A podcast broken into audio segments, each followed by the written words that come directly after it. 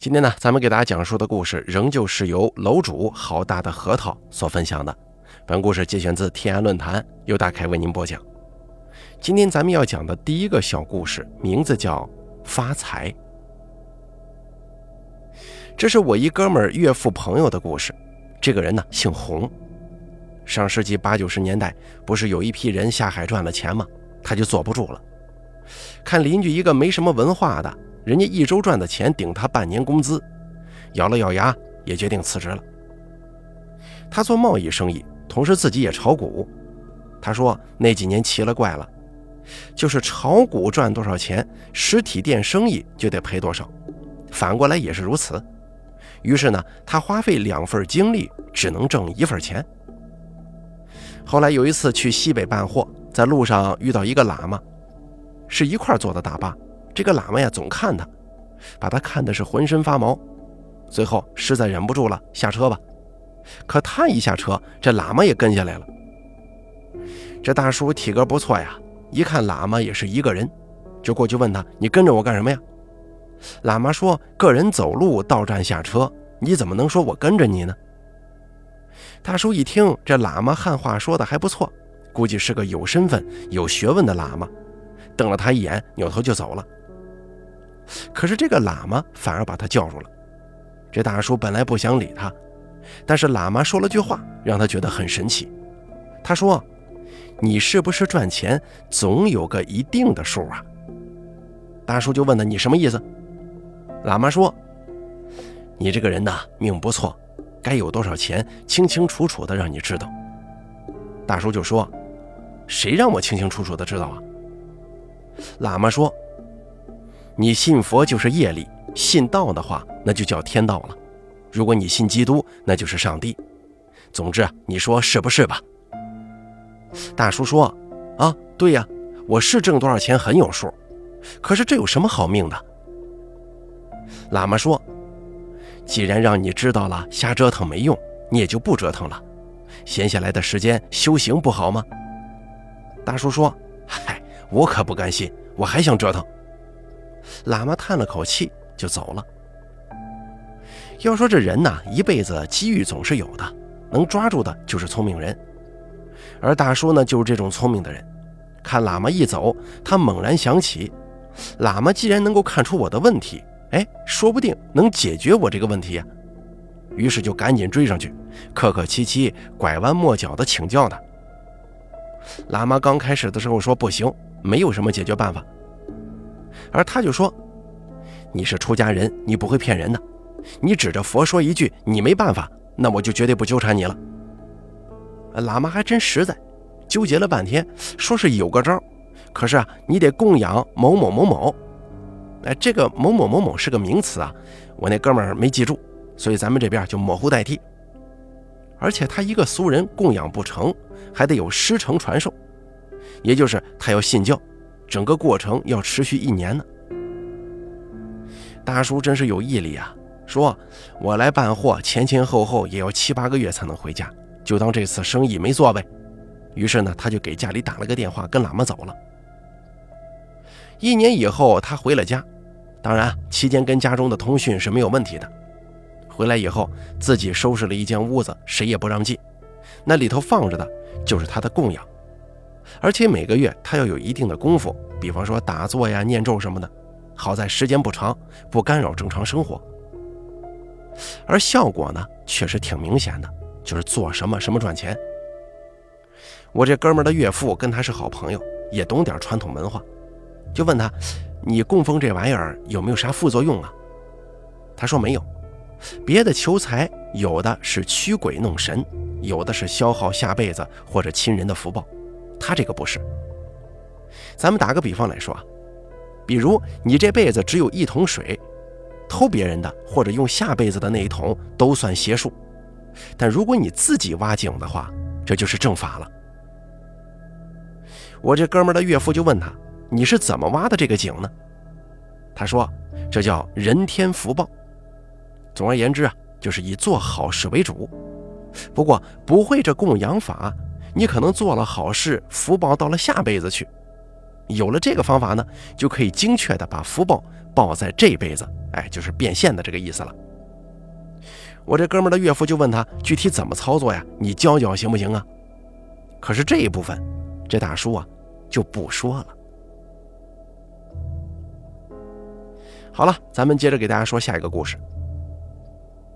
咱们中国呀，风俗挺多呀，有给小孩抓周的，不知道大家听说过没有？也有的地方，听说孩子生下来，孩子的父亲就出门，遇到的第一个人就算是孩子的干爹了，也负责给孩子起名，或者这个人说的第一句话里就包含孩子的名字。总之呢，这些想法的来源就是认为万事万物都有预兆。到底有没有这个所谓的预兆，这是一个很深的哲学问题了。即便有，每天见到遇到那么多人和事物，你怎么知道哪个是预兆呢？所以人们会选几个特定的时日或者人物，比如周岁呀，比如出门遇到的第一个人呢，啊，具体准不准咱不知道。能知道什么是预兆的？那恐怕得是有点道行的人才行啊！我一个朋友，他有俩舅。九零年代初的时候，他小舅妈怀孕了，当然一家都很重视呀。临产期送到医院，可小舅却不在家。为什么不在家呢？那是因为他的工作性质所决定的。他是个警察，当时正在跟一个案子呢。等他回到局里，同事说：“你家里来了好几个电话了，说你老婆难产。”小舅一听急坏了，队长就说：“你赶快去看看吧，我给你派个车。”结果车走到离医院还有一条街的地方，过不去了，前头堵着呢。小舅急呀，跳下车，小跑着奔医院。跑着跑着摔一跟头，啊，这个不怪他，因为他被绊了一下。路边有个老头坐得好好的，小舅跑过来，他一伸腿，这边跑得正急，能不摔着吗？这个狗啃屎摔得不轻啊！小舅一撑都没能站起来。而这个时候，老头把脑袋凑过来了，跟小舅的脸相距也就几厘米。小舅出于本能躲了一下，可是这个老头说话了：“你生了个儿子。”小舅啊了一声，反应过来之后挺高兴，至少这是个好彩头啊。他也没多想，这本来就挨着医院，这医院还是产科医院。老头估计看出他是产妇家属了，啊，把人绊倒了，说几句吉祥话，省得挨揍啊，所以他也没多想，又一撑身子，爬起来要走。可是接下来，老头又说了一句很让他生气的话：“你儿子是个瞎子。”当时小舅要不是穿着警服，真得揍他呀。到了医院，这个时候孩子已经出生五六天了。小舅的父母，也就是我哥们的姥姥姥爷都在。姥爷把他拉到一边，告诉他，孩子是个瞎子。小舅一听傻了眼，过了一会儿，才把遇到老头的事儿跟家里人说了。老人嘛，马上想到这个人知道孩子眼睛有毛病，指不定啊，他能给治治，赶紧出去找他。而且不光是老人出去找，连大舅夫妇，包括大舅的儿子。我哥们的表哥当时周日休息，去医院探望，也都撒出去找了。当时我哥们的表哥十岁上下，他仗着身子灵便，不跟大人一处找，而是跑出医院到处乱钻，还真让这小子在几条街道以外把老头给找到了。那个老头正慢悠悠地走呢，这小孩过去一问：“你是不是刚才如何如何？”老头说是。他上去就拉这个老头，准备把他拉到医院去，可是用尽力气也拉不动啊。表哥急得都哭了，老头就这么看着他笑，最后跟他说：“你别哭了，你弟弟眼睛没事以后能治好，你跟我走吧。”什么？跟他走？表哥猛地想起大人跟他说过有好多拐卖小孩的事儿，他马上松开这个老头，而且退开了几步。这老头也不勉强，说：“你不跟我走，以后干的活可累着呢。等你几十岁了，也得来找我，绕这个弯子干嘛呀？”表哥绝对不相信他说的，因为表哥从小就立志当个大律师，谁说当律师是力气活了？这老头好像能够看透他想的是什么，就对他说：“哼，你是做不成律师的。”表哥吓了一大跳，脱口而出：“那那我以后做什么呀？”老头说：“你回家看电视吧，把电视打开之后，你就看见你以后干什么了。”说完之后，扭身走人了。表哥回去把这事儿跟大人一说，大人也奇怪呀，可是现在大部分心思都在小舅的儿子身上，除了他父母，别人也没多想，就叫他回家先写作业去吧。他可是想回家先看电视啊，坐公交车上还在想，哎，如果我一回家打开电视，里边会有什么画面呢？哦，对了，现在天天放《西游记》。难道我以后要做齐天大圣啊？回到家把电视打开，一看，虽说不是《西游记》，也是个古装片。看了一会儿才知道，一开电视看到的那个老头是主人公，叫张仲景。呃，干的什么他可不知道，并且他特意去查了一下字典，发现是个大夫，他有点不满意。谁知啊，后来他长大以后，阴差阳错的，还真就考上了中医学院。现在就是个中医大夫。要说做医生怎么会累得要死呢？这个得说他自己了。他一心想要重振中医，所以从药材的种植、选材、炮制到针灸的应用，乃至中西医结合，都是一心一意来真的。所以他每天忙的只能睡四五个小时。而他堂弟因为家中锲而不舍的寻医，终于在他两三岁的时候啊。把眼睛给治好了。咱们接着给大家说下一个故事。这个故事是一个妹子讲的，她闺蜜男朋友表妹的事儿。表妹姓景，去年大学毕业，在此地找了个工作，跟一个同学合租一间房子。后来同学呢去跟男朋友住了，她就自己一个人在这住着。姑姑看她一个女孩也不在父母身边，心疼啊。别说逢年过节，就是家里做点什么好吃的，也都叫表哥给送一份过去。好在两家离得不远，骑个自行车，也就是一刻钟左右就能到。那天晚上做了点螃蟹，收拾了几个让表哥给送去。可是到那儿一看呢，小景不在家，打了通电话过去，他说他跟朋友在外头玩呢，晚点回去。表哥一看没人呢，也就走了。回家跟他妈妈，也就是小景的姑姑一说，姑姑挺不高兴，说你不会等人家一会儿吗？非得逼着再给他打个电话，问问几点钟回去。小景当时在电话里说：“我大概九点钟回去。”姑姑叫表哥九点再给他送一趟。可是到了九点给他送去的时候呢，小景还是不在。打电话一问，说在公交车上了，马上就到。表哥只好在楼道等。等了一会儿，听见楼下有脚步声，表哥觉得应该是小景可算回来了，心想叫我跑了两趟，我得吓唬吓唬他。于是他往向上的楼梯走了几步，把自己藏了起来，想着一会儿突然出现在他背后，吓他一跳。很快来人就上来了，虽然没有灯，表哥也看出是小景。这个时候，小景一步一步往上走，先是露出头，然后是肩。表哥正要往下扑，他猛然发现小景的身后好像还有个人，这个就不方便了，得注意点影响啊。直到这会儿，小景的上半身都可以看到了，表哥模模糊糊的看见后面那个人把手搭在小景的肩膀上，而且后头这个人的身形啊，看着特别扭。表哥摘下眼镜擦了擦，再戴上。而这会儿啊，小景已经走到门前，掏出钥匙开门了。他好像并不知道身后有人。这会儿，小景跟身后那个人的整个身形都可以看清了，再加上靠近了一些，看得不更清吗？后面那个人的头是朝后的。表哥当时吓得一哆嗦，而那个人好像也发现了表哥，抬起头。表哥看到了一张惨白的脸，脸上只有一张嘴，并且还冲着表哥咧嘴一笑呢。表哥当时吓得一下子从楼梯上摔下来了，自然是一声巨响啊！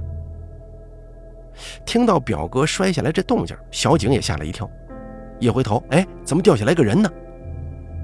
可是小景这一回头，那个跟着他的家伙一下子就不见了。小景还算是很不错的，尖叫一声过后，一看，哎，怎么是我表哥呢？赶紧过来扶。他闻到了一股臭味原来表哥小便失禁了。小景忍不住好笑啊，把他搀进屋，也不叫他坐了。表哥缓了半天劲儿，也有点不好意思。看小景并不知道有东西跟着，也就没跟他说出这个事儿，怕吓到他。回到家，表哥思想斗争了好久，第二天中午才告诉小景的姑姑。小景的姑姑本来就信这个，硬是逼着小景退房来自己家住。当然了，也没有告诉小景真实原因。后来在姑姑家住了几个月，啥事没有，小景这才又找了间房搬出去的。再给大家说下一个故事，这是一个朋友、同学、亲戚的故事，算是他的远房堂弟吧。他堂弟的爸爸，也就是他的堂叔，在当地可是个能人呐，自己有家小企业，生意人讲究和气生财。这个堂叔啊，人缘好，总有人请他喝酒。那天在县里喝完酒，骑摩托回村正走着呢，这肚子就翻腾起来了，这是典型的喝多了想吐啊。于是就下车来吐吧。吐完之后，他再也不想动了，靠着个草垛睡着了。当时正睡着呢，他觉得怎么有东西拽他呀？睁开眼，模模糊糊的看到拽他那玩意儿像是只狗。他也不在乎，闭上眼睛接着睡。可是，一会儿啊，不对了，这腿疼，原来他被咬了一口。这下他可急了。不过毕竟是喝醉酒的人呢，想起来不是那么容易的。那个东西把他摇醒，还接着叼他的裤脚往前拽。唐叔很生气啊，坐了起来。他仔细一看，看清了，那不是只狗，是只狐狸。这下子更生气，挣扎着爬起来。不过这个时候啊，想下草垛有点费劲儿。他这会儿啊，这头还晕着呢。